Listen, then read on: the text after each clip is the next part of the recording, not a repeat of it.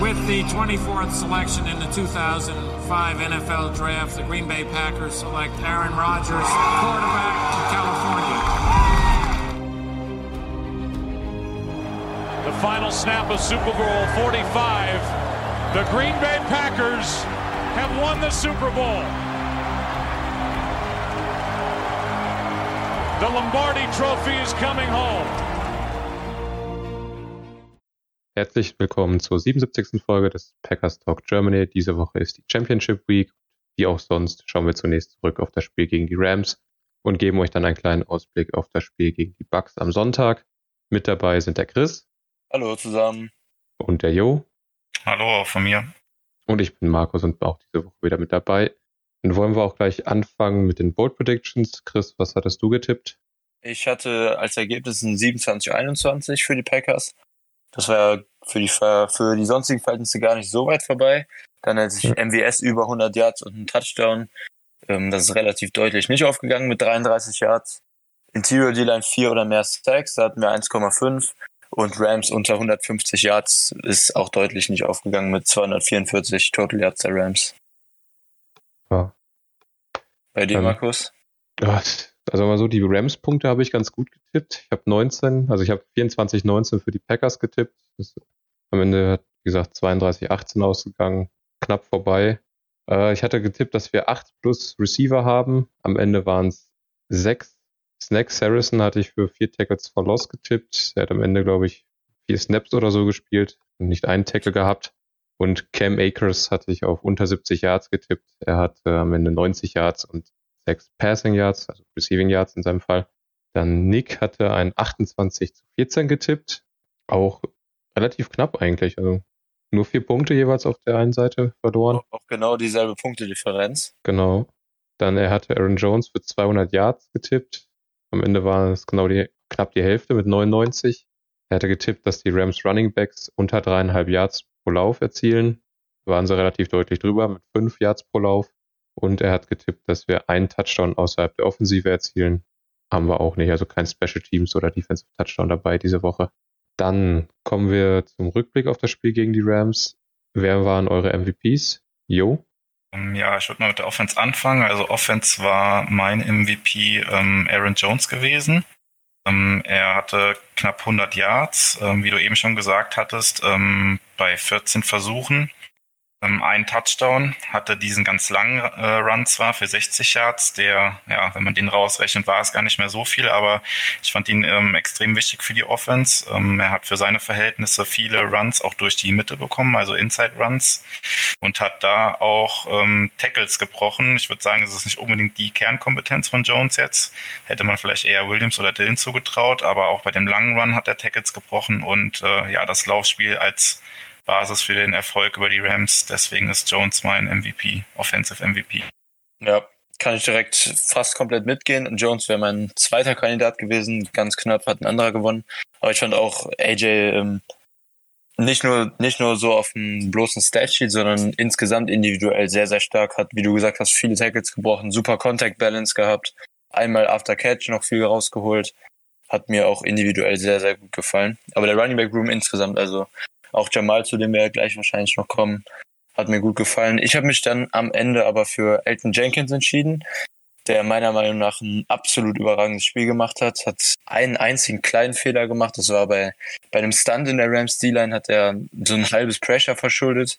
Aber das war wirklich das Einzige, was mir aufgefallen ist. Und positiv ist er mir über zehnmal in dem Spiel aufgefallen. Das ist extrem viel. Ähm, und da war beides. Bei Run-Blocking war zwischendurch sehr, sehr stark, wo er seine Gap super kontrolliert hat und aufgemacht hat. Und in Pass Protection hatte Jenkins von den Interior O-Linern am meisten 1 gegen 1 Duelle und hat da wirklich komplett dominiert. Auch gegen Donald anfangs, als der noch mehr Snaps bekommen hat, ähm, hat meiner Meinung nach ein überragendes Spiel gemacht. Ja, äh, kann ich euch beide nur zustimmen. Ich habe mich letzten Endes dann für Rogers entschieden, weil er meiner Meinung nach ein absolut solides Spiel abgeliefert hat. Ähm, war für mich letztendlich der entscheidende Faktor, dass es halt gegen die Rams Defense, die eine sehr, sehr gute Defense diese Saison spielen, äh, auf dem Niveau so performt hat. Dann noch dieser Fake gegen Floyd bei seinem Touchdown-Lauf war für mich dann Aaron der MVP in diesem Spiel. Aber kann mit Jenkins auch voll mitgehen und auch äh, Aaron Jones hat es verdient in diesem Spiel. Ja, also Rogers hatte definitiv auch wieder mehrere Elite-Momente drin, auch ganz am Anfang direkt das ähm, hm. 12-Man on the Field gecatcht von den Rams in der Defense, ein Freeplay kreiert. Das war dann der Pass auf EQ, glaube ich, über die Mitte. Äh, glaub, ähm, ja. Und auch so, EQ, äh, Accuracy Technik, Throw and Run war wieder viel am Start. Ähm, für mich war es ein bisschen ähm, weniger als bei Jenkins zum Beispiel, weil Rogers mhm. ja beispielsweise vor der Halbzeit die beiden äh, Würfe hatte, die eigentlich beide hätten intercepted werden können oder müssen. Ähm, das war ein bisschen überaggressiv und dann eben auch nicht wirklich gut gelesen. Und diesen einen deutlichen Miss auf, EQ, äh, auf MWS, als er den Double Move da links gemacht hat, Anfang der zweiten Halbzeit, ähm, was ein easy Touchdown dann gewesen wäre, den hat Rogers deutlich verworfen. Ähm, das war dann für mich ein bisschen zu viel im negativen Bereich, mhm. dass ich ihn da in die MVP-Konversation mit reinnehmen konnte. Aber insgesamt war das meiner Meinung nach auch wieder ein weiterer sehr guter Auftritt in Rogers Top-Saison. Ja, ich denke mal, eine weitere Performance, die eigentlich zeigt, wer diese Saison den MVP verdient hat. Ähm, dann kommen wir mal zum Review. Äh, jo, möchtest du noch was zu Aaron sagen oder ist alles gesagt? Ähm, ja, ihr habt jetzt schon viel gesagt. Ähm, ich fand auch ein paar Würfe sahen dann nachher auf Tape tatsächlich gar nicht mehr so gut aus, wie ich es in Erinnerung hatte. Ich hatte auch den einen Wurf auf ähm, Adams kurz vor der Halbzeit, wo die Packers nochmal mit 30 Sekunden auf der Uhr nochmal äh, den Ball bekommen haben, wo Adams diesen äh, Double Move macht. Ähm, ja, der Ball ist fast ein bisschen unterworfen, wenn Rogers den nicht unterwirft. Da geht Adams da, glaube ich, sogar zum Touchdown. Ähm, ja, ansonsten war es aber ja, ich glaube, das ist halt, man hat sich an diese guten Leistungen schon so gewöhnt bei Rogers, dass man da mhm. wirklich immer in den Spielen irgendwie das Haar in der Suppe sucht oder sowas. Aber ja, wenn er jede Woche so spielt wie diese Woche auch wieder, dann muss man sich absolut keine Gedanken machen. Also da, trägt das Team und äh, ja, das sind wirklich Kleinigkeiten und äh, eigentlich auch nicht der Rede wert oder nicht spielentscheidend meistens, ja. Das, was Chris zum Beispiel meinte, wo er ähm, aggressiv vor der Halbzeit dann nochmal auf den Touchdown gegangen ist, ähm, okay, kann man kritisieren, der Ball hätte intercepted werden können, aber ja, ich denke mal, er hätte es auch nicht riskiert, ähm, wenn das Spiel enger gewesen wäre, oder vielleicht sogar ausgeglichen gewesen wäre zu dem Zeitpunkt, dann hätte er vielleicht auch die sicheren Punkte damit geholt. Aber selbst wenn die Rams den beide intercepted hätten, es waren dann noch zehn Sekunden auf der Uhr, es hätte keine Punkte mehr für die Rams gebracht und die Packers hätten einfach nur die drei Punkte durch das Field Goal ja. wahrscheinlich nicht bekommen. Aber nach der Halbzeit eh den Ball. Ja, von daher, okay, er ist aggressiv auf den Touchdown gegangen, kann man kritisieren, aber ja, ich denke, das ist genau das, weswegen er es gemacht hat. Wo, er wollte einfach für diesen äh, Killshot, haben es die Kommentatoren genannt, gehen, dass er jetzt einfach wirklich einen Touchdown auflegt und die Packers nicht mit dem Field Goal vom Platz gehen, sondern einfach, dass der, der Vorsprung noch größer wird und das auch ein psychologischer Faktor ist. Ja, gut, aber das, also das macht für mich zumindest die Entscheidung jetzt nicht viel besser, weil das ist keine Begründung, dann Würfe zu, also Würfe zu machen, die eben im Normalfall in einem Turnover dann resultieren. Also aggressiv sein ist gut, auch in der Spielsituation, was Jo gesagt hat, ist es sicher angemessen. Aber man muss dann halt auch ein gesundes Maß an Aggressivität haben und nicht, nicht äh, so aggressiv sein, dass man drei Punkte fast zweimal verschenkt. Und die beide Windows waren jetzt nicht wirklich offen, wo Rogers reingeworfen hat. Also das kann man meiner Meinung nach schon kritisieren. Aber gut. Ja, das ist Vielleicht. letztendlich wieder die Entscheidungsfindung. Ne? In den Playoffs, klar, kann man da sagen, okay, ich nehme die sicheren Punkte, und zwar alle mit, die ich kriegen kann. Oder ich versuche halt einfach, äh, wenn ich in dieser Spielsituation bin, so viele Punkte wie möglich rauszunehmen, um dann im Nachhinein Puffer zu haben, sollte es dann in der zweiten Halbzeit aus welchem Grund auch immer nicht so gut laufen. Und gerade wenn man dann äh, praktisch diesen, das Risiko eingehen kann, ohne dafür bestraft zu werden, kann man das durchaus mal machen. So. Dann, Jo, du hast gerade schon angesprochen, dein MVP war Aaron Jones. Wie hast du die Running Back Performance allgemein gesehen in diesem Spiel? Ähm, ja, insgesamt war ich von den, von den Running Backs und auch vom Run Game äh, sehr positiv überrascht. Also die Rams ähm, haben ja eine der besten Defenses gegen den Run gestellt, in der Regular Season zumindest. Und ähm, ja, die Packers sind da insgesamt doch ziemlich äh, über die Rams drüber gelaufen, kann man so sagen, und haben auch mit dem Run-Game ja die Rams kontrolliert, die Uhr kontrolliert, nachher mit der Führung im Rücken. Ähm, ja, Jones, Williams und auch Dylan hatten ein gutes Spiel. Bei Dylan, klar, die Verletzung ein bisschen ärgerlich, wo er auch den Fumble hatte, sollte nicht passieren, darf auch eigentlich nicht passieren. Ähm, ja, aber ansonsten war es von den Running Backs ein extrem äh, gutes Spiel, fand ich. Ähm, die Packers haben es knallhart ausgenutzt, dass ähm, Aaron Donald nicht wirklich fit war. Das hat man, glaube ich, gemerkt. Er hat ja dann auch relativ viele Snaps an der Seitenlinie gestanden und zugeguckt, ähm, was sicherlich nicht der Fall gewesen wäre, wenn er hundertprozentig fit gewesen wäre. Und die Packers bzw. Matt LaFleur haben das knallhart ausgenutzt und sind da auch halt viel durch die Mitte gerannt, einfach über ihn drüber, weil er hatte da auch nicht wirklich was entgegenzusetzen. Das hat eben die Performance von Jenkins angesprochen, gegen ihn zum Beispiel. Das haben die Packers halt perfekt ausgenutzt und ja, dementsprechend war dann das Run-Game super gewesen in dem Spiel. Ja, ich fand auch individuell, ähm, ich habe es eben schon mal angesprochen, sowohl AJ als auch Jamal beide sehr, sehr stark, bis überragend. Ähm, auch Jamal hatte mehrere Runs, wo er sehr, sehr viel nach Kontakt noch rausgeholt hat, wo er Tackles gebrochen hat. Ähm, wirkten beide sehr, sehr frisch und explosiv. Ähm, ja, das Fumble von Dylan hätte sehr, sehr böse enden können, wenn die Rams es recovered hätten. Da hat Rogers natürlich gut reagiert. Aber ansonsten war ich individuell mit den Running Backs mehr als zufrieden. Und insgesamt im Run-Game natürlich, ähm, was durch unsere O-Line dann erst ermöglicht wurde, können wir vielleicht ähm, mit Lindsley und mit Patrick auch direkt weitermachen. Ich fand äh, Lucas Patrick und also eigentlich beide, Jenkins habe ich ja eben schon gelobt, aber auch Patrick und Lindsley fand ich im Run-Blocking ziemlich dominant, ähm, auch unerwartet dominant. Ähm, Lindsay als Center ist natürlich in fast jedem Inside Run ähm, quasi drin. Er fällt immer auf, aber ist mir deutlich mehr positiv als negativ im Run Blocking aufgefallen. Ähm, in Pass Protection hatte er so eins, zwei, dreimal ähm, kleine Wackler drin, fand ich, aber im Run Blocking hat gerade unsere Interior O-Line dieses Spiel ähm, meiner Meinung nach einen riesen Job gemacht und Patrick hat insgesamt auch in Pass Pro meiner Meinung nach wenig Fehler gemacht, hat auch ein ziemlich gutes Spiel gehabt. Ja, genau. Also das ist ja das, was quasi direkt ans Run-Game anknüpft. Also das Spiel von der Interior O-Line, also Jenkins, Lindsley und Patrick war herausragend. Hätte ich so keinesfalls erwartet. Ähm, klar, irgendwie die Einschränkung schon, dass äh, bei den Rams halt äh, Aaron Donald nicht richtig fit war, das war schon irgendwie ein Faktor gewesen, auf jeden Fall.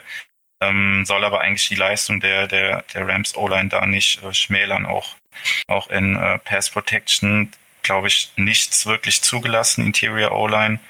Ähm, ja, und äh, ich würde fast sagen, es war von Interior O-Line das, das beste Saisonspiel.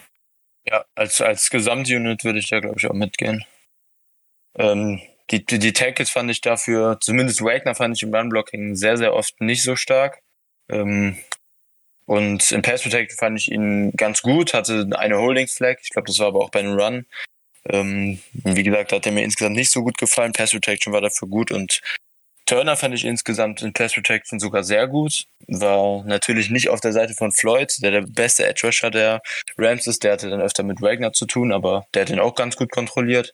Und Turner hat dann gegen Okoronko, Abucum, die anderen, die dann auf der Seite gespielt haben, eigentlich im Pass einen sehr, sehr guten Job gemacht und im Run-Blocking sind wir wenig über Turners Seite insgesamt gelaufen. Also wenn, dann ging es, wie ihr schon gesagt habt, über die Mitte, ähm, durch die A-Gaps oder außen dann meistens über rechts, über Wagners Seite.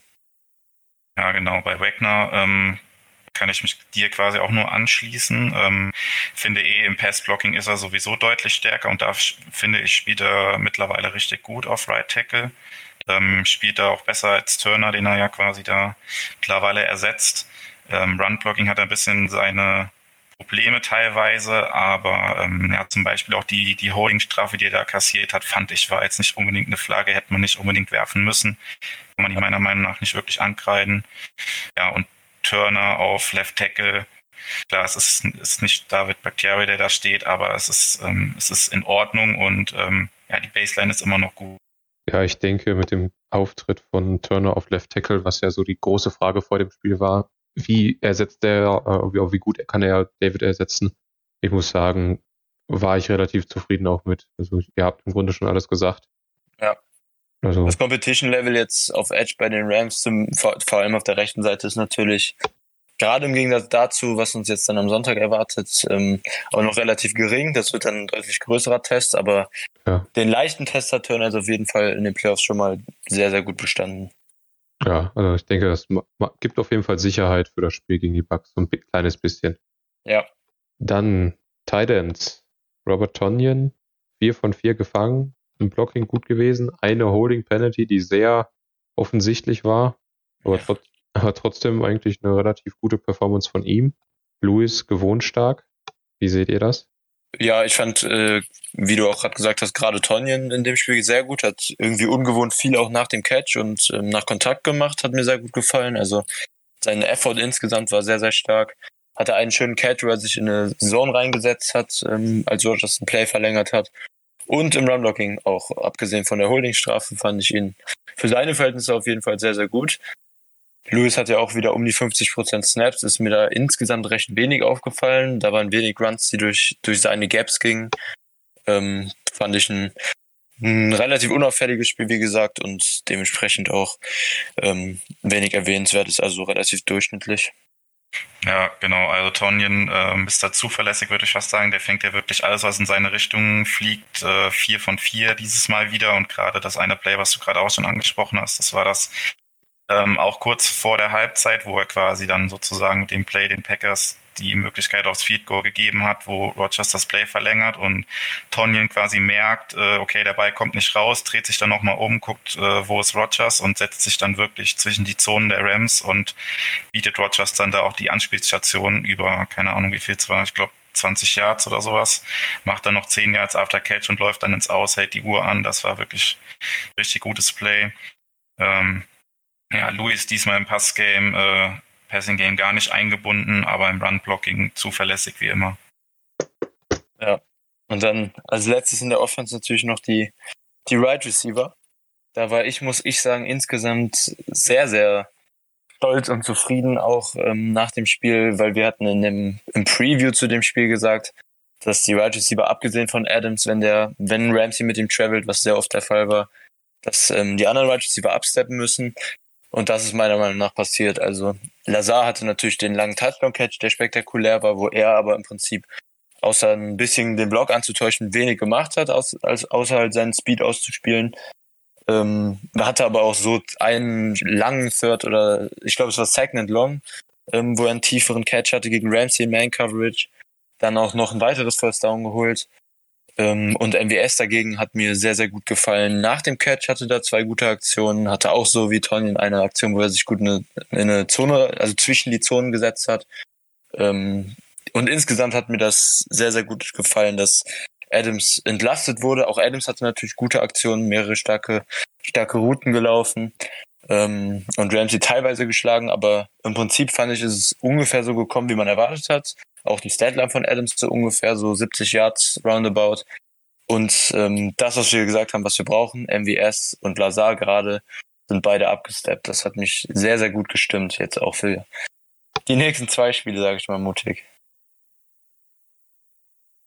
Ja, grundsätzlich ähm, kann ich dir bei vielem zustimmen. Allerdings äh, zwei kleine Kritikpunkte habe ich noch bei Lazar und ähm, MVS. Ähm, Lazar hatte den einen Drop, ähm, wo die Rams auf ein Score äh, ähm, ran waren und das war dann, glaube ich, ein Third Down, wo er den Pass von Rogers hat fallen lassen. Er war vielleicht ein bisschen zu weit geworfen, aber Lazar hatte beide Hände dran, hätte fangen können, wäre wahrscheinlich da schon zum Touchdown gelaufen.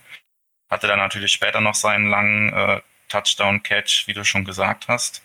Und Lazar hatte auch im allerersten Drive war das gewesen, als die Packers da innerhalb der 5-Yard-Line den Ball nicht äh, in die Endzone bekommen haben, äh, ein äh, ja, Drop, wo er ein bisschen zögerlich seine Route gegen einen Linebacker da, der Rams gelaufen ist äh, und dann den Pass dann nicht fangen konnte, beziehungsweise der Linebacker den Pass verteidigen konnte. Ähm, und MWS im gleichen Drive, auch wo die Packers innerhalb der 5-Yard-Line waren, der erste Drive, ähm, weil war zwar von Rogers relativ hoch geworfen, aber da hatte auch MWS beide Hände dran, hätte er meiner Meinung nach auch runterpflücken können. Ähm, ja, hat sich am Ende jetzt nicht negativ ausgewirkt zum Glück, aber es sind so Situationen in knappen Spielen natürlich, die dann irgendwie schon entscheiden können. Ähm, ja, ansonsten war es aber eine gute Leistung. Ähm, EQ würde ich noch erwähnen wollen, der bei dem Freeplay, was äh, Rogers kreiert hat, ähm, direkt quasi den, den Blick dann auf Rogers hatte, als er gemerkt hat, dass er äh, frei war quasi, hat sich dann direkt da äh, in den freien Raum gesetzt und den, den Pass von Rogers da aufgenommen und dann auch noch gut Yards after Catch gemacht. Ähm, und äh, ja, Adams sowieso ein herausragendes Spiel. Ähm, was ich ein bisschen überraschend fand, dass äh, die Packers Adams relativ viel bewegt haben, also in Motion geschickt haben vor den, vor den Plays. Das war sonst eher immer äh, der Job von Lazar häufig oder Tevon Austin oder sowas, aber dieses Mal war es wirklich oft Adams. Oft haben die Packers es auch benutzt, um dann Adams tatsächlich von der Seite von, von Ramsey wegzuholen, wenn die Rams dann in Zone gespielt haben. Adams in Motion geschickt auf die andere Seite und ja, Ramsey ist dann auf der Seite geblieben, wo er ursprünglich stand und dann hat Adams prinzipiell das leichtere Matchup bekommen. Das fand ich auch von, vom Offensive Play Calling von Lafleur ähm, ziemlich clever und gut gemacht. Stimmt, das äh, war sehr clever gemacht, dass man da Adams so ein bisschen aus dem Matchup mit Ramsey rausnimmt und ihm die Räume gibt, um seine Route zu laufen und dann seinen Einfluss auf das Spiel zu haben. Gut, dann ja. kommen wir zur defensiven Seite des Balles. Oder Chris, möchtest du noch was zur Offense sagen? Nee, ich, also im Prinzip wollte ich gerade auch nur noch mal sagen, dass vor dem Spiel ein riesen Hype drum gemacht wurde, jetzt beste Offense gegen beste Defense. Und wir haben das, ähm, wir hatten insgesamt dann acht Drives abgezogen, ähm, das letzte Drive, wo wir dann aufs Knie gegangen sind.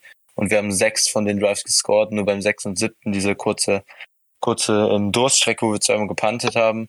Aber das war meiner Meinung nach jetzt gegen die beste Defense auch ein weiterer sehr, sehr eindrucksvoller Auftritt, individuell, aber vor allem auch wieder vom Playcalling und Playdesigning von Lafleur.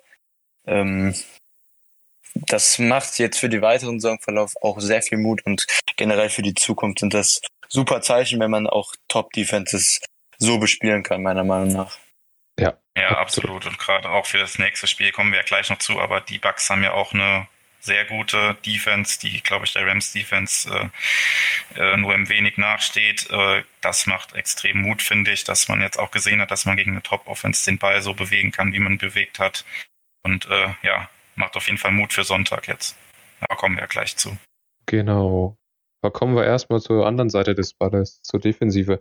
Auch da wieder zuerst mal eure MVPs. Ich würde in dem Fall anfangen und Kenny Clark als mein Defensive MVP benennen. Hat ein super Spiel gemacht, war ständig eine Gefahr für die Rams. Also meiner Meinung nach.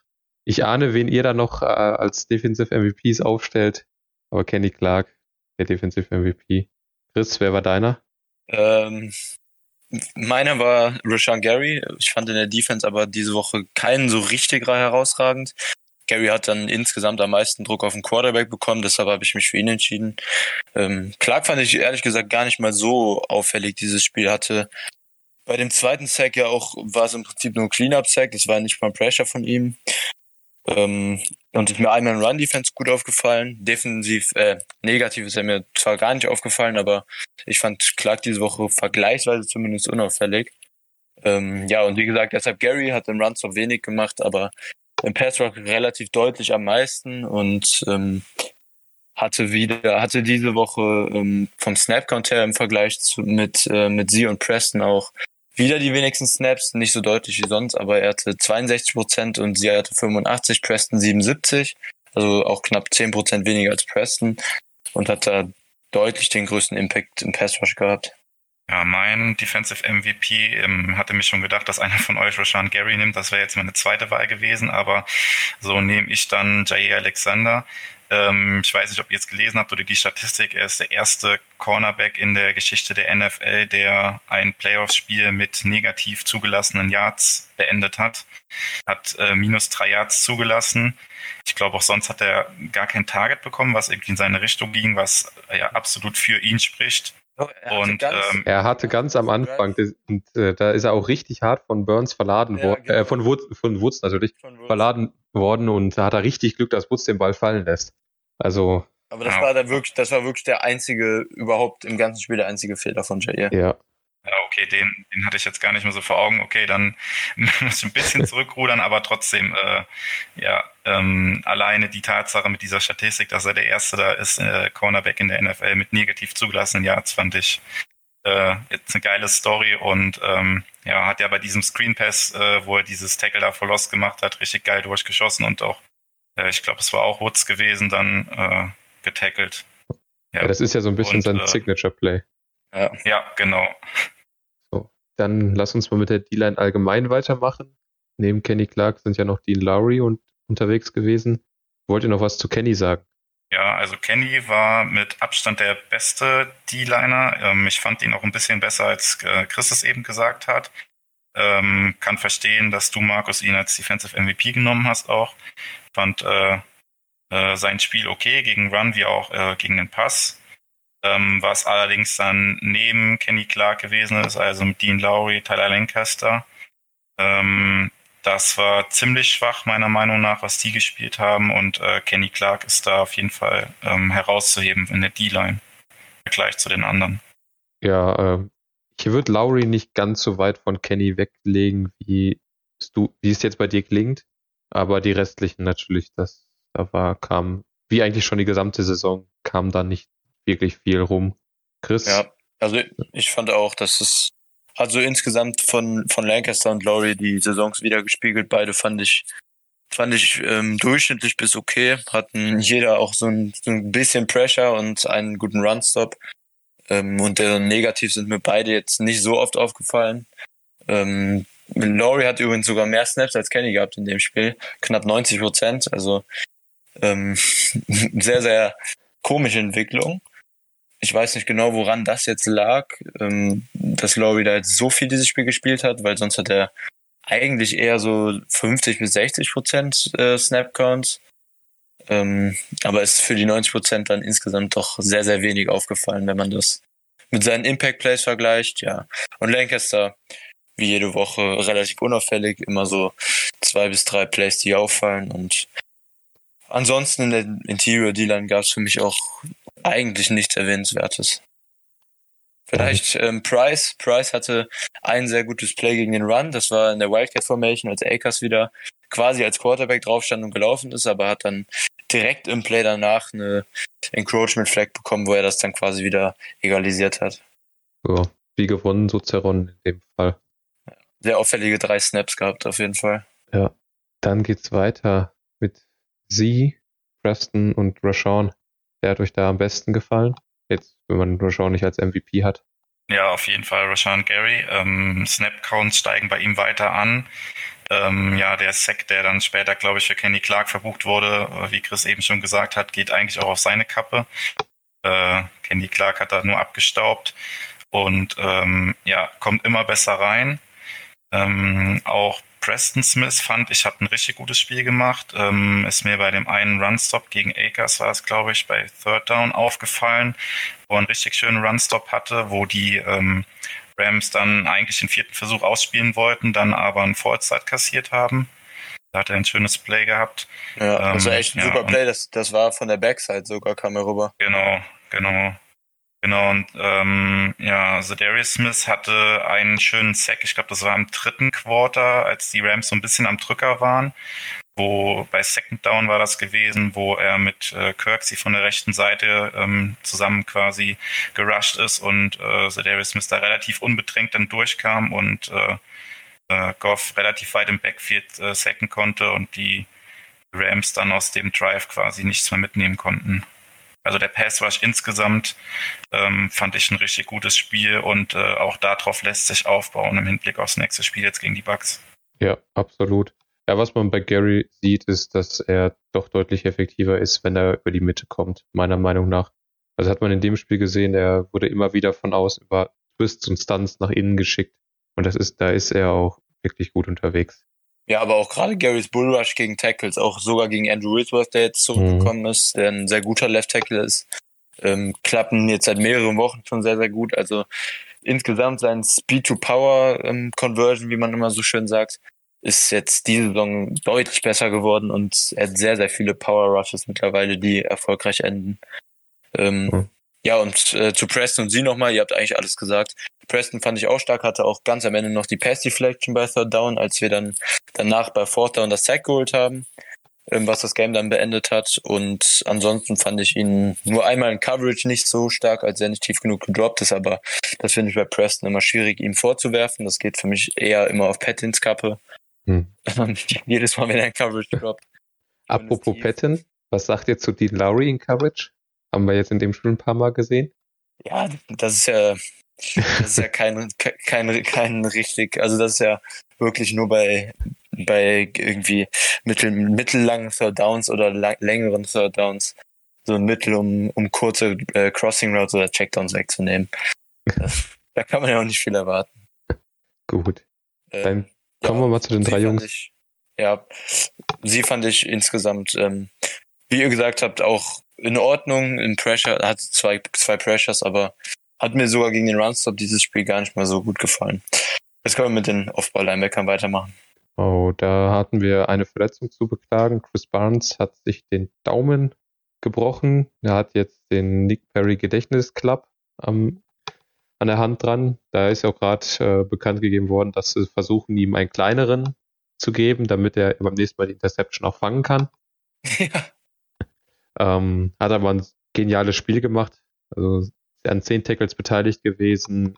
Unfassbar gut, gutes Spiel gemacht, äh, was der als Rookie abliefert, als undrafted Rookie. Auch mit dem Kommunikationshelm mit drauf.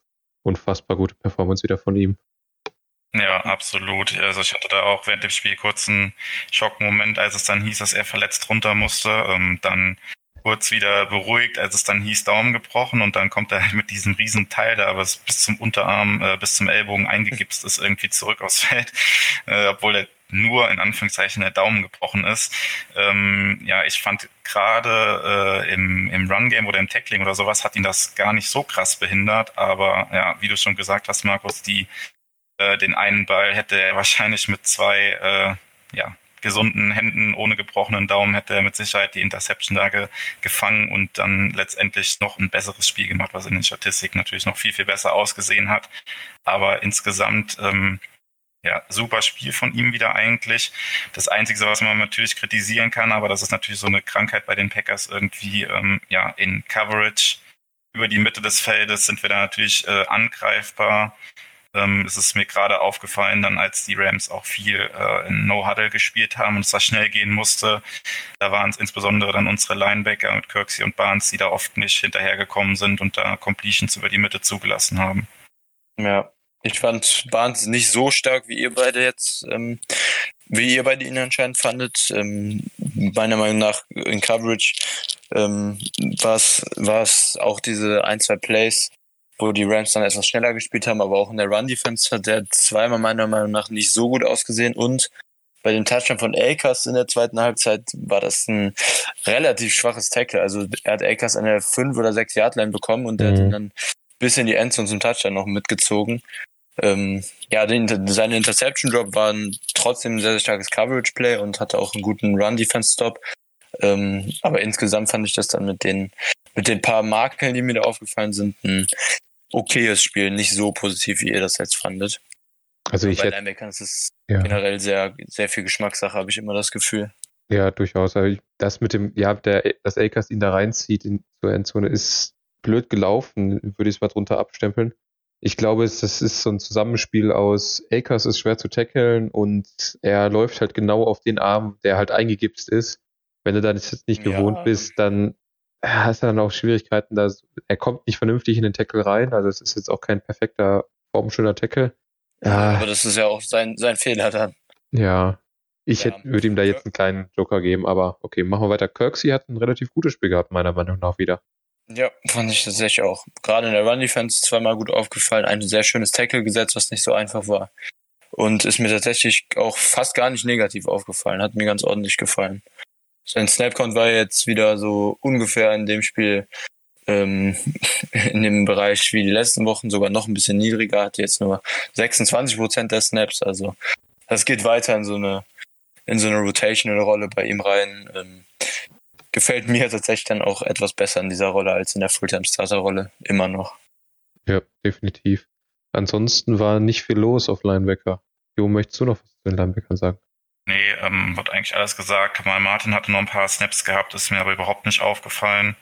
Ähm, ja, und Kirksey spielt diese Rolle, die er jetzt dann hat nach der Verletzung von, äh, von Raven Creaney, äh, spielt er diese Rolle eigentlich ganz gut und deutlich besser, als ich gedacht hätte. Also er kommt ja dann häufig bei den, bei den Third Downs auf, äh, aufs Feld, wo die gegnerische Offense in offensichtlichen Passing Downs ist und diese Rolle ähm, spielt er doch deutlich besser, als ich es von ihm erwartet hätte. Und äh, ja, das Spiel jetzt gegen die Rams war auch okay von ihm. Jo, dann machen wir, gehen wir nach außen zu den Cornerbacks. Jay Alexander haben wir gerade schon angesprochen. außergewöhnliches Spiel, wie Jo gerade gesagt hat, so von der Statline her. Spiel selbst war natürlich auch sehr, sehr gut. Seine beiden Kumpanen, Kevin King, Shannon Sullivan, fandet ihr die? Ja, ich, also erste Halbzeit war ich noch insgesamt sehr, sehr zufrieden mit der Coverage. In der zweiten Halbzeit wurde es dann meiner Meinung nach ein relativ deutlich schlechter. King hatte einen Drive, wo er zwei oder drei Pässe direkt hintereinander für zehn Yards oder mehr ankommen lassen hat. Auch Sullivan hatte da mehrere für, für Conversions, die für, zu einem First Down geführt haben. Ähm, fand ich jetzt beide, vor allem im Vergleich mit Jair, auch wenn das natürlich ein bisschen unfair ist, ähm, nicht besonders berauschend. War jetzt kein Totalausfall, sowohl bei Sullivan als auch bei King, aber ähm, ein gutes Spiel hat keiner von beiden in meinen Augen gemacht. Ja, genau. Also es ist eigentlich fast so wie jedes Spiel bei den Cornerbacks. Es kommt Jair und dahinter kommt erstmal lange nichts und dann kommen irgendwann King und Sullivan, die jetzt keine groben Schnitzer gemacht haben, aber jetzt auch kein überragendes Spiel gemacht haben. Aber ja, ich denke, das, was wir jetzt auch gegen die Rams wieder gesehen haben, ist einfach das, was man von beiden erwarten kann. Viel mehr wird da nicht kommen. Es ist okay. Wir haben unseren Lockdown-Corner in Jay Alexander und äh, ja, das ist okay, was die anderen beiden spielen. Ich kann damit leben, sagen wir mal so. Ja. Ja, kann ich mich nur anschließen. Will da jetzt auch gar nicht weiter drum rumreden. Dann kommen wir noch zu unseren beiden Safeties, Amos und Savage. Fand ich in diesem Spiel ein bisschen blass, was nicht zwangsläufig was Schlechtes ist bei Safeties. Wie fandet ihr ja, die genau. beiden? Ähm, ich fand tatsächlich auch beide sehr, sehr unauffällig. Amos hatte ein, ein schönes Coverage-Play, dafür aber auch ähm, meiner Meinung nach den Touchdown am Anfang von, ähm, von Van Jefferson, Ende der ersten Halbzeit von den Rams, war meiner Meinung nach seine Schuld, dass er sehr, sehr langsam ähm, aus seiner Zone da ein bisschen mitgegangen. Also, dass er insgesamt sehr, sehr unagil irgendwie aus. Ich weiß nicht genau, was er da gemacht hat, weil ähm, au außen von ihm war auch noch eine kürzere Zone, aber die war deutlich von einem anderen Wide right Receiver ähm, belegt quasi. Also der Cornerback hatte da keine Chance, den Mann, der an Amos vorbeilief, zu covern, also Jefferson. Ähm, und der ging relativ deutlich für mich auf Amos und dann hatte er noch ein weiteres, ich glaube, es waren 15 Yards Outroute, wo er sehr, sehr soft gespielt hat und eine tiefe Completion zugelassen hat. Hatte die zwei Plays in Coverage, aber sonst sehr, sehr unauffällig, auch gegen den Run wenig ähm, von ihm gesehen. Und Savage fand ich auch einmal in Coverage nicht so glücklich und ansonsten ist er mir auch sehr wenig aufgefallen. Ja, also ich fand gerade Amos hatte im Vergleich zu den, sagen wir mal, letzten fünf Spielen, wo er wirklich gut gespielt hatte, jetzt ein vergleichsweise schwaches Spiel wieder dazu. Ähm, wie du gesagt hast, auch der erste Touchdown von den Rams geht äh, meiner Meinung nach auch ganz klar auf seine Kappe. Ansonsten hätte ich auch erwartet, dass er äh, eine größere Rolle im, im Run-Game spielen würde, auch also gegen den Run mehr in der Box spielen würde. Gut, das ist dann auch vielleicht eine Sache vom, vom Scheme her, von der Defense war vielleicht nicht so geplant von, von Patton, aber ja, hat irgendwie auch keine so große Rolle gespielt.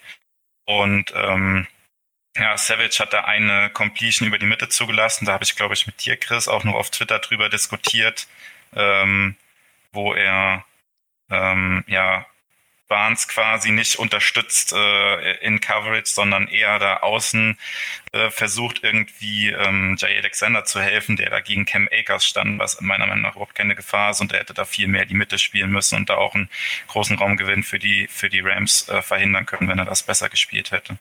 Ja, genau. Das war das eine Play Coverage, was ich auch meinte.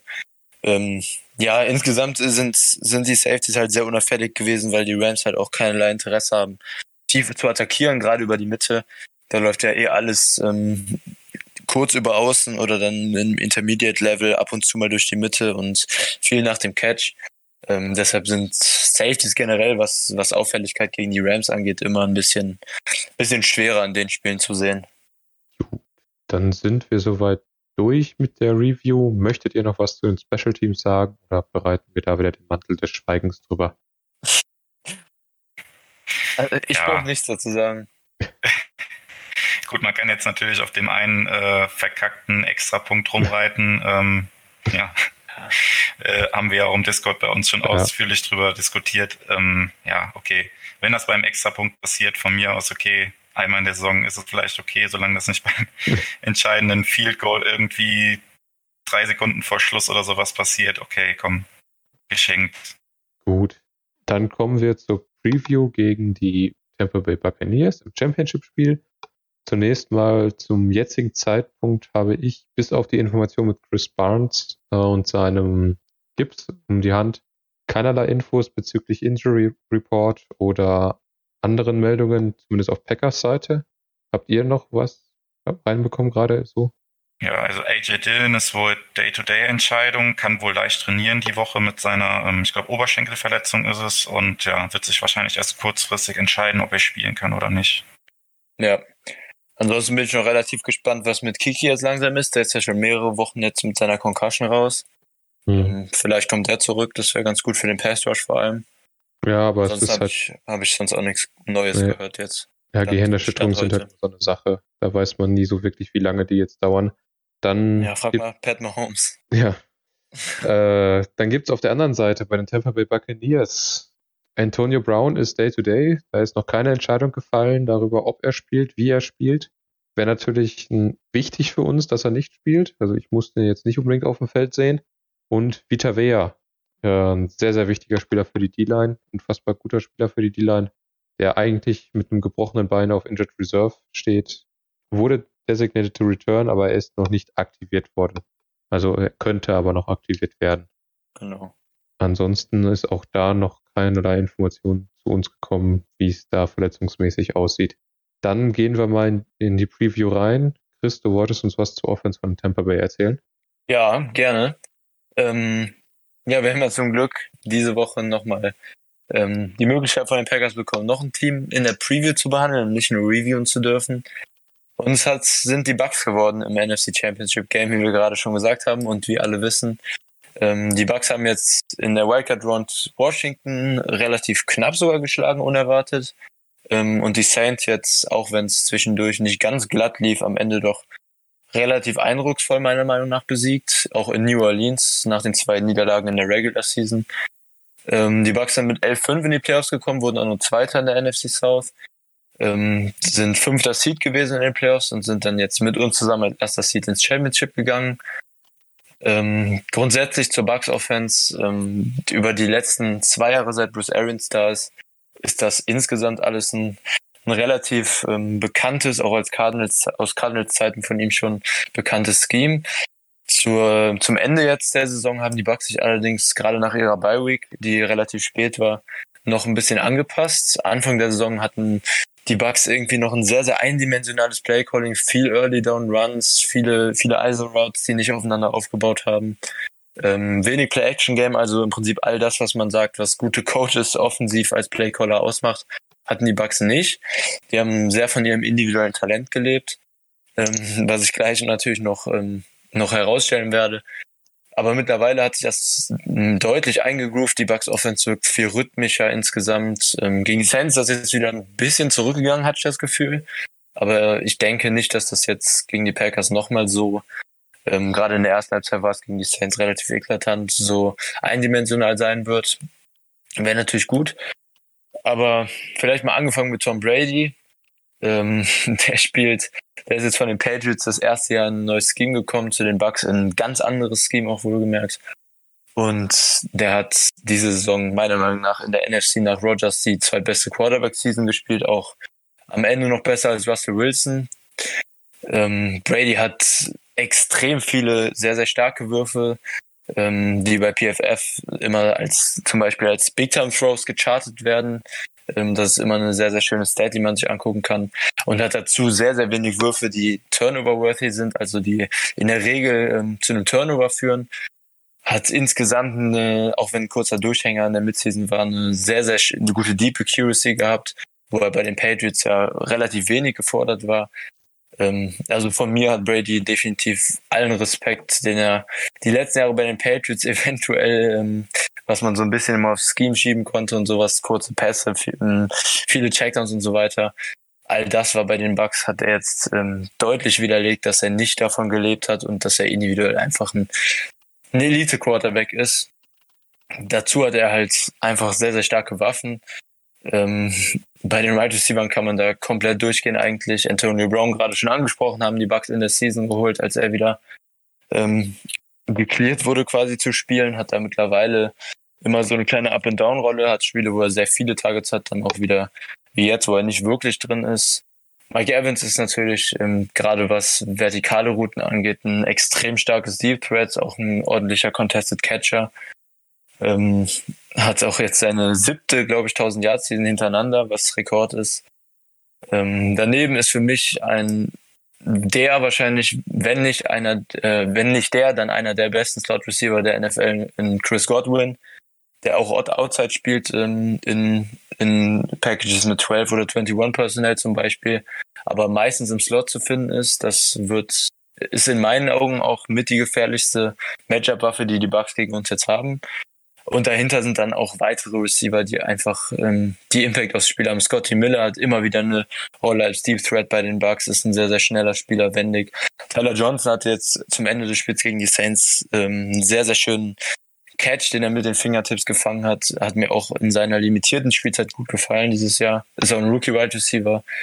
Ähm, war ja zu seiner Zeit ein, von vielen als sehr, sehr großes, großes Stil bezeichnet worden. Die Bucks haben ihn ja erst am dritten Tag des Drafts geholt. Also auf Right Receiver haben die Bucks alle Waffen, die man sich wünschen kann in der NFL. Auch ziemlich vielseitig mit Godwin, starken Roadrunner, der normalerweise zuverlässige Hände hat. In, in der Wildcard Round war das ja das komische Spiel, wo er auf einmal fünf Drops hatte. Und dazu dann eben mit Evans Deep Threat vor allem und mit Brown auch ein Allrounder. Ähm, auf Thailand geht das Ganze dann weiter mit, mit Gronkowski, den jeder kennt, der sich ähm, während der Season definitiv auch wieder gesteigert hat. Nicht die Rolle hat, die man bei den Patriots von ihm gewohnt war, aber ähm, hat er gerade gegen die Packers in dem Week 6 Matchup ein sehr, sehr gutes Spiel auch gehabt. Ähm, daneben ist dann Cameron Braid, der so ein bisschen die, der Possession Talent der Bucks ist, ähm, aber nicht nur das, sondern auch, auch Fähigkeiten hat, was Roadrun generell angeht. O.J. Howard ist ja die ganze Saison, ähm, seit Saisonanfang schon verletzt. Das heißt, Gronk und Braid sind auch die beiden, die auf Thailand die große Anzahl an Snaps bekommen. Beide auch gefährlich. Ähm, und die könnten dann gerade für unsere Linebacker in dem Matchup ein relativ großes Problem darstellen in Coverage. Da bin ich gespannt, wie die Packers es angehen, ob da, ob da eventuell ein Safety, Main Coverage oder sowas immer als, als Hilfe abgestellt wird. Aber das könnte zu relativ großen Problemen führen. Ähm, sicher können auch Evans und die anderen Outside Receiver zu Problemen führen, aber da sehe ich dann zumindest mit Jair, der das im ersten Matchup gegen Evans schon ziemlich gut gemacht hat, ähm, ist dann natürlich nicht durchgehend bei ihm geblieben, aber viel vergleichsweise und da war Evans größtenteils abgemeldet. Das erhoffe ich mir dann für das Spiel auch. Aber im Gegensatz zu den, ähm, zu den Rams, wenn man Woods rausnimmt, ist bei den Bucks halt noch viel zu viel, was dann ansonsten noch an Matchups übrig bleibt. Und im Prinzip ist es für die Offense nicht mal so schlimm, wenn Evans mal rausgenommen wird, weil andere Matchups dadurch dann offengelegt werden. Ja, und zum Run Game und der O-Line generell der Bucks. Ähm, die Bucks haben den relativ deutlich besten Rookie Offensive Tackle mit Tristan Wirfs. Der spielt im Pass Protection eine herausragende Saison. Hat mehrere gute Edge Rusher die Saison schon komplett abgemeldet. Sehr, sehr wenig Pressures zugelassen. Auf der anderen Seite Donovan Smith, der ein bisschen schwächer insgesamt ist, aber sich verbessert hat im Laufe der Saison. Der war Anfang des Jahres noch eine ziemliche große Schwachstelle. Ähm, wird es ja dann wahrscheinlich auf der rechten Seite öfter mit sie zu tun bekommen, wenn der auf Edge spielt. Ähm, das könnte ein sehr, sehr wichtiges Matchup für die Packers werden. Ich hoffe, da kann auch ein bisschen was gehen im Pass Rush. Und die Interior O-Line hat mit Alex Kepper, äh, äh mit Ali Marpet einen der besten Guards der Regular Season jetzt gehabt und mit, ähm, mit Ryan Jensen auf Center einen der, ja, für mich so ein, so ein Top 8 bis 10 Center der Regular Season, ähm, der auch definitiv zuverlässig im Pass Protection ist. Der eingreifbare Spot in der O-Line sollte aber der Right Guard Spot sein. Da ist Alex Kappa nämlich jetzt für den Rest der Saison verlässt. Da hat Denny jetzt gespielt als, als Backup für ihn gegen die Saints. Hat es in Ordnung gemacht, aber da soll gerade für Clark, hoffe ich, ähm, ein Ansatz sein, da anzugreifen. Irgendwie mit, mit Five-Man-Rushes gegen, gegen Five-Man-Protections da äh, 1 gegen 1 Matchups zu kreieren und Clark da möglichst oft mit ihm in Matchups zu kriegen, auch gegen den Run am besten. Ähm, und apropos Run, die Urlan generell das Run-Game der Bucks ähm, ist insgesamt so, so okay. Ronald Jones hat als Runner eine ganz ordentliche Season. Von Nett ist jetzt die letzten Spiele auch besser geworden. Ähm, sind beide definitiv eher die physischen Running Backs ähm, und kriegen da auch deutlich die meisten Snaps. Da spielen andere Running Backs eine sehr, sehr kleine Rolle. Ähm, auch Keyshawn Vaughn, weiterer Rookie, spielt da sehr, sehr wenig. Ähm, und sind dafür im Receiving Game beide kaum brauchbar. Sowohl Fournette als auch Jones haben relativ viele Drops über die Regular Season gehabt und da haben sich immer wieder viele Bucks-Fans, aber auch ansonsten NFL-Fans und Analysten immer wieder darüber aufgeregt, dass die doch so sehr ins Passing-Game eingebunden sind. Ähm, haben da viele Checkdowns und auch Swing Routes und sowas nach außen bekommen und sind beide nicht die Spieler, die im Open Field ähm, Defender stehen lassen.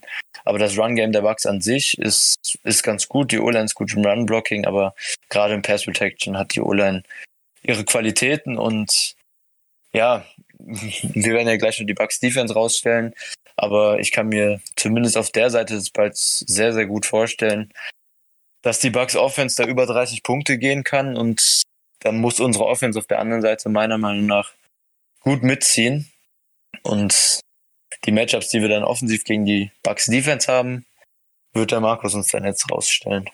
Habt ihr erstmal noch was zur Offense sonst? Ich weiß gar nicht, was du dir für Sorgen machst. Es gibt die bewährte Mike Patton Prevent Defense und dann läuft das auch. Mhm. Ähm, ja, für mich ist ähm, auf jeden Fall ähm, ja, entscheidend, dass die Packers es irgendwie schaffen müssen, Brady unter Druck zu setzen. Du hast es zwar gesagt, die O-Line ist in Pass Protection ganz gut, aber ähm, ja, Brady ist, wenn er Druck bekommt, ähm, deutlich schwächer, als wenn er aus einer Clean Pocket äh, die Bälle werfen kann. Ja, da müssen die Packers irgendwie gucken, dass sie an, an Brady rankommen und das möglichst auch ohne, ohne zu blitzen, weil den Blitz zerlegt er halt dann häufig auch oft mit seiner Erfahrung, klar. Ähm, ja, und da brauchen wir auf jeden Fall von unserer Secondary ein extrem gutes Spiel, würde ich sagen, dass die Coverage halt möglichst lange hält und dass die Packers dann mit dem Foreman Rush irgendwie durchkommen können, zu Brady ihn unter Druck setzen können. Hauptansatzpunkt für mich hier auch ähm, ja über die Mitte der O-Line der der, ähm, der Bugs insbesondere, dann ja, brauchen wir ein Monsterspiel meiner Meinung nach von Kenny Clark in der Mitte, um das oh. zu stoppen. Ähm, ja, dann beim Lauf ist die Frage, die Bugs wurden häufig dafür kritisiert, dass sie insbesondere, du hast das ein bisschen angedeutet, in Early Downs ähm, sehr äh, runlastig waren und sich damit häufig in lange Second- und Third Downs halt selbst manövrieren. Ähm, ja, da ist die Frage, wie die Packers das angehen wollen, weil ähm, ja, wir wissen alle, dass eigentlich die Gegner den Ball gegen uns ganz gut laufen können. Und ob das nicht tatsächlich sogar ähm, erfolgsversprechend ist, gegen die Packers den Ball bei First und Second Down zu laufen, dass das den Bucks genau in die Karten spielt, weil sie das eh mhm. tun wollen. Da bin ich mal gespannt, wie die Packers darauf reagieren oder das handeln. Ja, das ist äh, ein sehr, sehr guter Punkt, finde ich auch. Ähm, jetzt gegen die Titans und die Bears zum Ende der Regular Season hatten wir natürlich dann ähm, gerade gegen die Bears den Luxus, dass wir die Box relativ vollstellen konnten und der D-Line damit viel Hilfe durch Linebacker und Safety Support gegeben haben. Den Luxus werden wir uns wahrscheinlich in dem Spiel aber nicht erlauben können, weil wir nicht erwarten können, dass unsere Defensive Backs durchgehend ohne Safety Help und und ähm, ohne riesige Coverage in der Mitte des Feldes, ähm, um da mit Unterstützung, dass unsere Secondary da groß halten wird gegen die individuelle Qualität, die die Bucks dann eben in ihren Waffen auf und Wide Receiver haben. Deshalb denke ich auch, das hast du gerade gesagt, ähm, wir brauchen ein gutes Spiel im Pass Rush unserer D-Line, aber wir brauchen insgesamt auch, ähm, gerade wenn die Bucks wieder mit ihrem mit ihrem Heavy First Down Run Game ähm, auftreten werden. Dann brauchen wir auch gerade von unserer Interior D-Line, weil die Bucks viel durch die Mitte laufen, wenig über die Edges, brauchen wir da auch von Lancaster und Laurie eventuell ähm, Career Days, nicht nur von Clark, weil das wissen die Bucks natürlich, dass Clark individuell der stärkste ist, aber irgendjemand anderes muss neben Clark meiner Meinung nach auch absteppen, ähm, weil gerade von unserer D-Line im Runstop dieses Spiel viel kommen muss, da, wie gesagt, die Box nicht so vollgestellt werden kann wie gegen die anderen Run-Heavy-Offenses, die wir gesehen haben.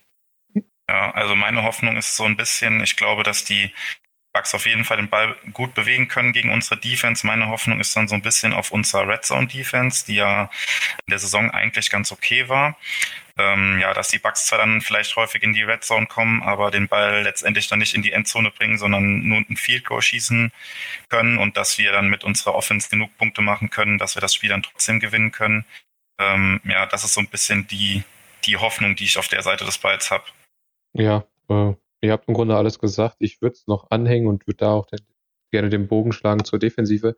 Die Bucks so ein bisschen mit ihren eigenen Mitteln schlagen, weil die Bucks sind ein Team, was sehr, sehr gerne äh, mit vier Mann oder fünf Mann versucht, Druck auf den Quarterback auszuüben und dabei die D-Liner in Stunts und Twist schickt. Das, schickt, das heißt, das Matchup was äh, verändert. Und das könnte, sollte man vielleicht auch auf Packers Seite ausprobieren, um eben den vermeintlich schwach, vermeintlichen Schwachpunkt der Offensive Line noch weiter unter Druck zu setzen, noch weiter zu verwirren und da eben Matchups zu kreieren, wo man eben dann auf Brady Druck ausüben kann, weil über Outside kriegt man relativ schwer Druck auf Brady ausgeübt. Da werden wir jetzt vielleicht auch wieder dann Gary sehen, der dann über die Mitte kommen muss, oder sie werden wir wieder deutlich mehr Inside sehen. Einer von denen dann das Matchup gegen den Right Guard kriegt und Kenny Clark auf der anderen Seite versucht, so viele Aufmerksamkeit wie möglich auf sich zu ziehen. Dann würde ich jetzt auch weitermachen mit der Defensive. Die Bucks spielen eine 3-4-Defensive, sind grundsätzlich ein, äh, hauptsächlich ein Cover-2-Team, also spielen äh, ein bisschen mehr Man-Coverage als Zone-Coverage und da eben hauptsächlich dann Cover-2 oder Cover-2-Man ist so ihr Spielkonzept. Was sie dann noch ganz gerne einstreuen, ist ein Cover One mit Antoine Winfield, einem Rookie Safety, der eine Top-Saison spielt, als einzige tiefe Absicherung. Der macht das wirklich optimal und dann schicken sie Jordan Whitehead als Strong Safety runter in die Box und äh, versuchen dann eben darüber Matchups zu kreieren, die ihnen liegen. Allgemein mal vorne angefangen, die Defensive Line wird angeführt von Dame Kong Su, äh, Top Defensive Deckel, ist schon seit Jahren in der NFL. Wir kennen ihn auch schon aus diversen Jahren, wo er bei den Lions gespielt hat. Muss ich, glaube ich, nicht viel über seine Qualitäten sagen, auch wenn er ein bisschen abgebaut hat in letzter Zeit. Also es ist nicht mehr ganz so die dominante Performance, die man von ihm früher erkannte. Wieder Wea haben wir gerade angesprochen. Wenn der wirklich fit wird fürs Spiel oder zumindest spielen kann, wäre das ein riesen, riesen Schritt für die Bucks Defense, vollkommen egal, in welchem Fitnesszustand er ist. Er, wenn er auf dem Feld ist, ist er eine Riesenpräsenz gegen den Lauf. Ansonsten ein Nunez Rogers, ein William Goldston, ein Jason Pierre-Paul, das sind alles sehr, sehr gute Spieler in der NFL. JPP spielt eine sehr starke Saison, auch wenn er, wie gesagt, mehr als Edge eingesetzt wird, in als äh, 3-4 Defensive Lineman. Auf der anderen Seite Chuck Barrett, ähm, hat letztes Jahr einen Einjahresvertrag unterschrieben, eine unfassbar starke Saison gespielt und dieses Jahr knüpft er daran an, auch wenn sie nicht ganz so dominant ist wie die Saison davor, spielt er auch eine unfassbar starke Saison. Also da werden unsere Tackles alle möglichen, alle Hände voll zu tun haben, um JPP und Chuck Barrett im Zaum zu halten. Gleichzeitig muss man auch sagen, dass die Bucks mit Lavonte David und Devin White zwei unfassbar gute in, in, Linebacker haben, die auch gerne mal auf Blitze geschickt werden. Also wir haben das zum Beispiel im Spiel gegen uns gesehen, dass dann die beiden auf einmal auf Outside Linebacker auf der Edge standen und gegen unsere Tackles gespielt haben. Dann haben sie Chuck Barrett in die Mitte gestellt und gesagt, mach einfach und das wird schon irgendwie. Generell muss man dazu sagen, dass die Bucks das eben sehr, sehr gerne nutzen, dadurch, dass sie so extrem schnelle und athletische Linebacker haben, dass sie die halt, wie ich es vorhin schon angesprochen habe, ihre D-Line in Over- oder Underfronts stellen und dann halt über Twists kombiniert mit den Linebackern Matchups kreieren oder Übergewicht auf einer Seite kreieren, wodurch dann der Quarterback äh, von seiner Position verjagt wird und in die wartenden Defensive Linemen auf der anderen Seite einläuft. Also das nutzen sie wirklich sehr, sehr gut aus, haben sie ja gegen uns auch schon gezeigt, dass sie sehr viel Druck auf den Quarterback ausüben können, um äh, auch aus diesen Matchups heraus ähm, David und Devin White auch beide in Coverage unfassbar stark unterwegs. Also die fangen über die Mitte so viel ab. Zum Beispiel auch Outside Zone, was wir sehr, sehr gerne ja mit Aaron Jones spielen, wird gegen die beiden ein unfassbares Problem werden. Also da sehe ich ehrlich gesagt schon fast schwarz, weil die beiden so schnell auf Außen sind und den Lauf stoppen können, dass ich eigentlich sage, wir müssen es praktisch über die Mitte lösen, dass wir eben wieder einen Sahnetag brauchen von Lindsley, von Elton Jenkins und dass wir da einfach wirklich dann über die Mitte laufen ja. mit Dylan und mit Jamal und dann halt wirklich Schritt für Schritt uns übers Feld arbeiten, so lange wie möglich halt auf dem Feld bleiben, um unserer ja. Defen Defensive äh, Zeit zu geben, sich zu erholen und Brady so lange wie möglich vom Feld zu halten. Ja, also mit der Front hatten wir, hast du ja gerade auch schon angedeutet, in, in dem Matchup in Week 6 Riesenprobleme. Also sowohl im Pass Rush kein kein Defense Play Caller hat ähm, Rogers so oft unter Druck gesetzt dieses Jahr und so Riesenprobleme im Pressure bereitet, wie Todd Bowles das gemacht hat. Ähm, da hoffe ich erstens sehr, dass Lafleur da Antworten drauf findet und sich das Tape nochmal genau anguckt. Ähm, mhm. Ja, und ich habe auch nochmal das Tape angeguckt diese Woche von dem Rookie 6 Spiel und wie du gerade gesagt hast, White und David waren beide gegen den Run einfach nur absolut überragend. Also das war, die haben beide out of their minds gespielt. Das war wirklich unfassbar. Die haben jeden Outside Run sofort ein Jahr hinter der Line of Scrimmage gestoppt, weil beide einfach, wie du gesagt hast, unfassbar explosiv sind. Ähm, David dazu halt noch in Coverage super. White ist da eigentlich ein bisschen anfälliger sogar. Mhm. Aber alles, was vor White passiert, ist der, ist der Typ halt ein Monster. Das war jetzt auch gegen die Saints wieder super auffällig. Also der ist so athletisch und explosiv. Alles, was irgendwie vor seinen Augen passiert, das, das holt er einfach wie ein Staubsauger weg, ähm, ganz plump gesagt. Und David ist dazu dann halt ein Coverage noch stark. Also die Front ähm, wird wieder Probleme bereiten. Die Frage ist, denke ich, nur, wie groß sie sein werden. Ähm, ja, Aha. und dann zu Secondary kommst du ja jetzt. Genau. Ähm, grundsätzlich zu Secondary, äh, sie haben drei, also zwei relativ gleiche Spieler mit Sean Murphy Bunting und mit Kama, äh, Carlton Davis, während äh, Jamal Dean so einen kleinen anderen Cornerback-Typ verkörpert. Grundsätzlich nochmal zu den Coverages, ich habe es schon am Anfang gesagt, sind relativ ausgeglichen, was Cover 2, Cover 3, Cover 4 angeht. Das äh, spielen sie relativ ausgeglichen und auch relativ gut. Da muss man auch dazu sagen, die gesamten Defensive Back der äh, Tampa Bay Buccaneers sind unheimlich stark darin, Turnover zu kreieren. Sei es Jamal Dean, der sehr, sehr stark darin ist, aus kurzen Zonen heraus äh, Interceptions zu fangen, oder eben ein Antoine Winfield, der unheimlich gut darin ist, äh, Bälle rauszuschlagen und dementsprechend Fumbles zu kreieren. Da muss man unfassbar aufpassen. Sean Murphy Bunting hatte gegen die Saints, gegen Michael Thomas eine starke Interception. Gut, man muss dazu sagen, der Wurf war nicht ganz perfekt, aber war schon wirklich sehr, sehr gut gemacht von ihm, da die Interception zu kreieren.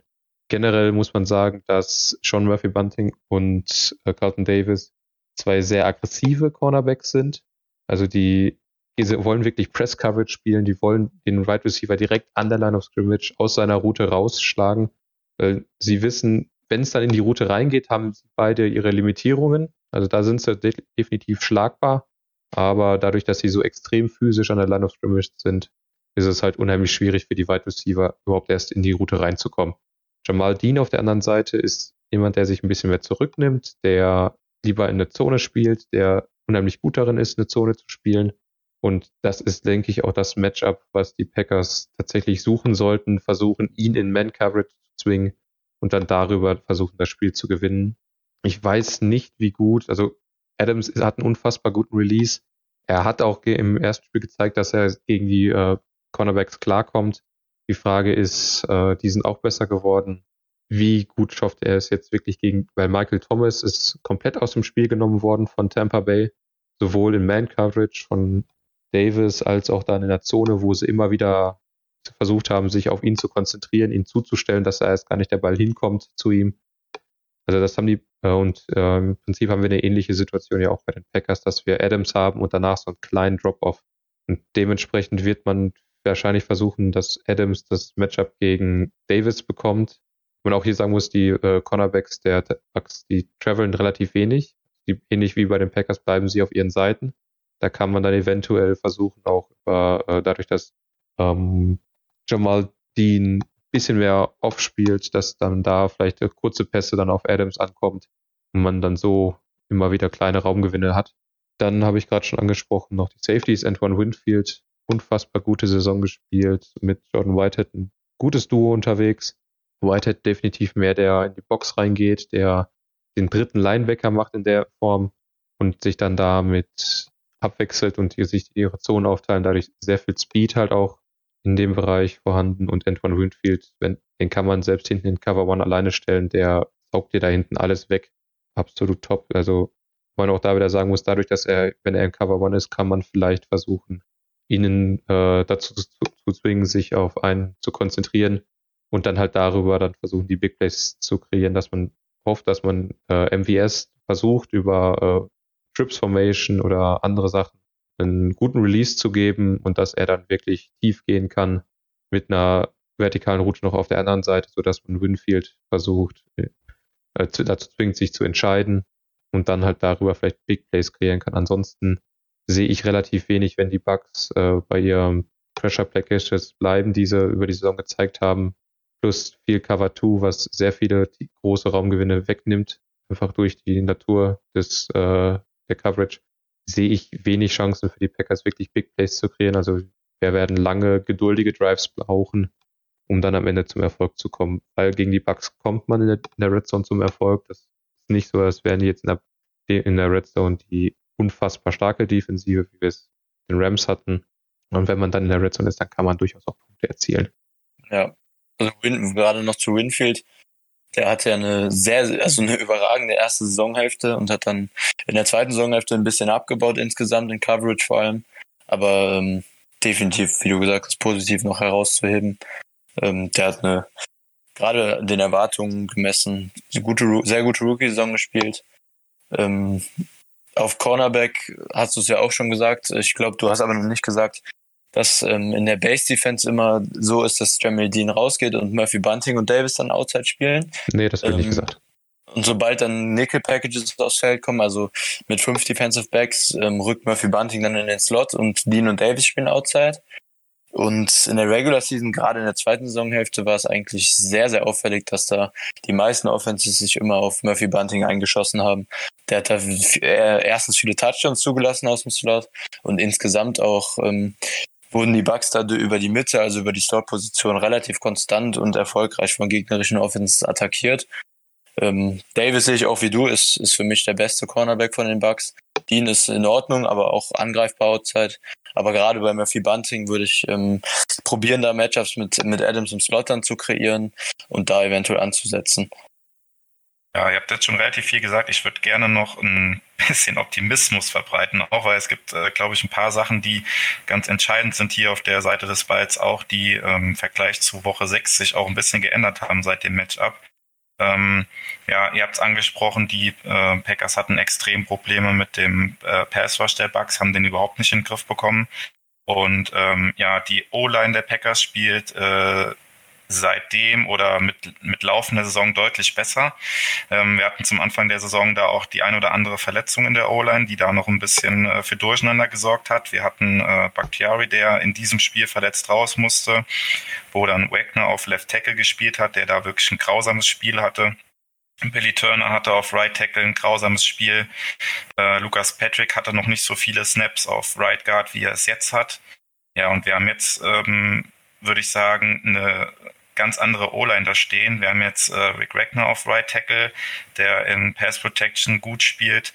Lucas Patrick hat deutlich mehr Snaps jetzt gesehen, spielt eine gute Saison.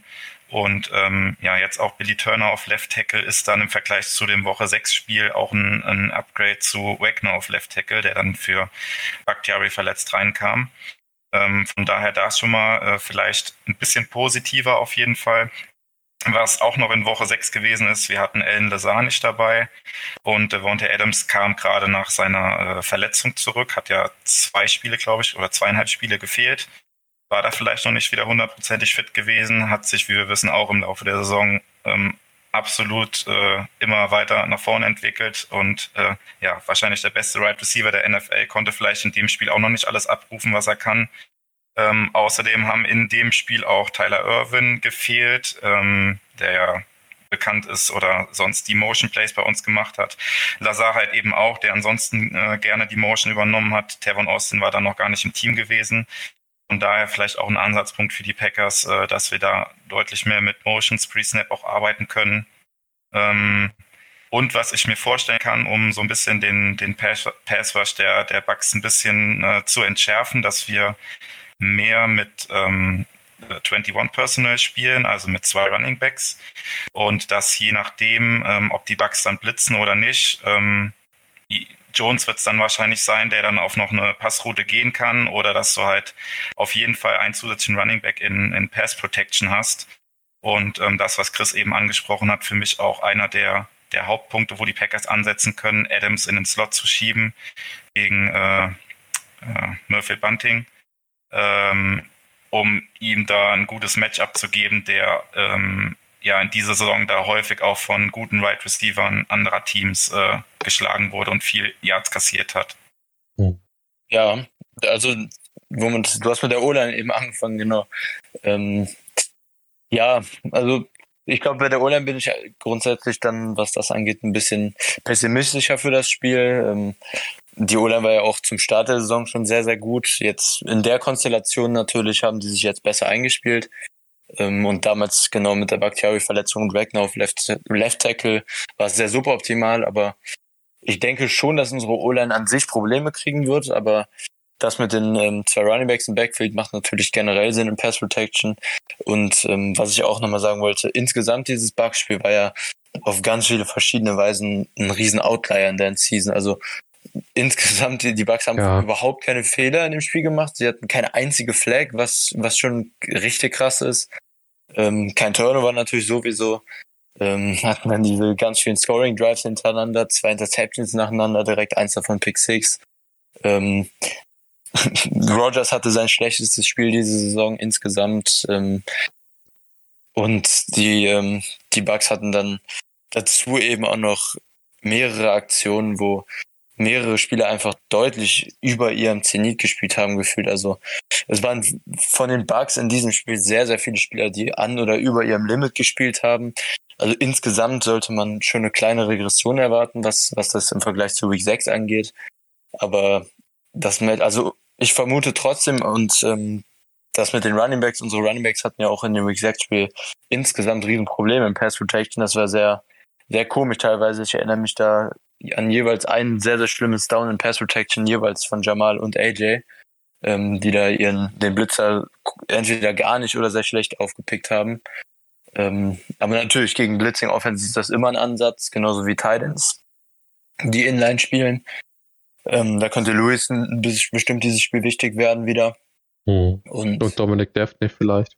Ja, eventuell auch. Tonyan wahrscheinlich eher weniger in Pass Protection. Ähm, ja, mal sehen. Ich hoffe, dein, dein Optimismus, Jo, was die O-Line angeht, ähm, wird dir recht geben nach dem Spiel und ich, ich kann dir schreiben, du hattest recht, dass wir die, die Blitz-Packages und die Pressure, Pressure-Packages der Bugs generell und den, den Pass schon im Griff hatten. Aber wenn ich jetzt drauf tippen müsste, dann hätte ich schon doch relativ große Sorgen, dass, also gerade unsere Tackles, ähm, Markus hat es ja eben gesagt, Barrett und JPP sind beide extrem stark diese Saison. Gerade JPP hatte ein mega super, äh, mega super, ein mega starkes Spiel gegen uns in Week 6. Ähm, die mhm. bereiten mir beide doch relativ große Sorgen. Ja, definitiv. Also was man vielleicht noch um so ein bisschen Positives noch am Ende zu verbreiten sagen kann, äh, so gut die Linebacker der Bucks auch sind, äh, gerade Devin White ist doch noch relativ aggressiv, ähm, wenn es darum geht, sich zu entscheiden. Da kann man vielleicht dann eventuell über ein gutes Play-Action-Spiel, wenn man gut läuft, ihn zu den ein oder anderen Coverage-Fehlern zwingen. Da könnte man vielleicht auch nochmal ansetzen, wobei es halt wirklich gefährlich ist. Äh, dadurch, dass er so viel Speed hat, kann er eben auch einige Fehler wieder ausbügeln. Aber es wäre vielleicht nochmal vielleicht so ein kleiner Ansatzpunkt, versuchen über die Mitte zu laufen und dann darauf Play-Action aufzubauen und dann halt die Linebacker nach vorne zu ziehen. Das so als kleines Schlusswort zu der Defensive der Tampa Bay Buccaneers. Oder habt ihr noch Anmerkungen? Ja, ich habe vielleicht noch so zwei, drei Punkte allgemein, jetzt weder Offense noch. Defense betreffend, aber was man äh, auch nicht verachten darf, finde ich, wir spielen jetzt zu Hause, ähm, haben Temperaturen knapp unter dem Gefrierpunkt. Man kann natürlich jetzt sagen, ja, Tom Brady hat in seiner Karriere auch viele Spiele äh, bei diesen Bedingungen gemacht. Stimmt wohl auch. Ja, allerdings äh, spielt er jetzt bei den Bucks, trainiert das ganze Jahr natürlich dann auch in Florida entsprechend und hatte diese Saison, glaube ich, noch kein Spiel in dieser extremen Kälte. Die Packers trainieren jetzt seit äh, Beginn der Playoffs quasi ausschließlich draußen und sind diese Bedingungen auf jeden Fall gewohnt. Es kann meiner Meinung nach auf jeden Fall ein Faktor sein. Ähm, was auch ein Faktor ist, was wieder für die Packers spricht, ist die Tatsache, dass wir haben wieder Zuschauer da, ähm, kann ein Faktor sein und wir hatten auch einen Tag mehr Zeit als Vorbereitung bzw. Regeneration. Die Bucks haben einen Tag später gespielt als wir, haben in New Orleans gespielt, mussten heimreisen von da und müssen natürlich jetzt auch entsprechend wieder nach, nach Green Bay reisen. Das sind auch so Faktoren, äh, die ein bisschen für die Packers sprechen, wo man sich vielleicht ein bisschen dran klammern kann für den Optimismus. Ja, das stimmt. Grundsätzlich wollte ich es auch nochmal sagen. Also seit ich jetzt Football gucke und dementsprechend auch noch Packers supporte, seit 2015 ist es jetzt schon das dritte Championship Game. Die ersten beiden gingen nicht so gut aus gegen die Falcons und die Niners letztes Jahr. Ähm, und genau das, was Jo gesagt hat, hätte ich jetzt auch angesprochen. Beide, in beiden Spielen, die wir jetzt vorher im Championship hatten, ähm, war, die waren erstens beide auswärts und zweitens waren die Packers auch in beiden Spielen vorher mehr oder weniger deutlich Underdog. Jetzt sind die Packers zumindest nach Wettanbietern sogar leichter Favorit, haben Heimspiel. Also die Ausgangslage wird wohl oder war erstmal seit langem nicht so gut, wie sie jetzt ist im Championship Game und dass sie so gut wird in Zukunft, ähm, ist auch in einer Liga, wo 32 Teams spielen und sehr starke andere Teams unwahrscheinlich. Also dieses Jahr ist die Chance, dass wir tatsächlich die Packers in einem Super Bowl sehen und ich bin hier seit, seit das Saints-Spiel, das Saints-Bucks-Spiel vorbei ist, Sonntag schon sehr, sehr aufgeregt insgesamt und kann insgesamt auch jetzt nicht mehr auf Sonntag warten. Ich hoffe einfach, dieses Jahr werden wir belohnt für eine sehr starke Season. Die Packers belohnen sich und es wird nicht mhm. wieder unser Herz gebrochen im Championship Game. Aha. Hoffentlich hast du es jetzt nicht gejinxt. Aber kommen wir mal zu den Bold Predictions. Was habt ihr da so vorbereitet? Wer möchte anfangen? Keiner von euch. Ja, ja Christoph anfangen. Sehr nett. Okay. Ähm, ich glaube, die Packers werden, ich habe es eben schon angedeutet, ich denke, die Packers müssen über 30 gehen und ich glaube, die Packers werden dann auch 33 zu 30 gewinnen gegen die Bucks. Insgesamt am Ende. Ähm, ein relativ knappes Spiel, also ziemlich knappes Spiel, was ähm, Highscoring aussehen wird. Und die Packers werden, ich gehe zurück zu meinem Special Teams Touchdown, den ich letzte Woche ausgelassen habe.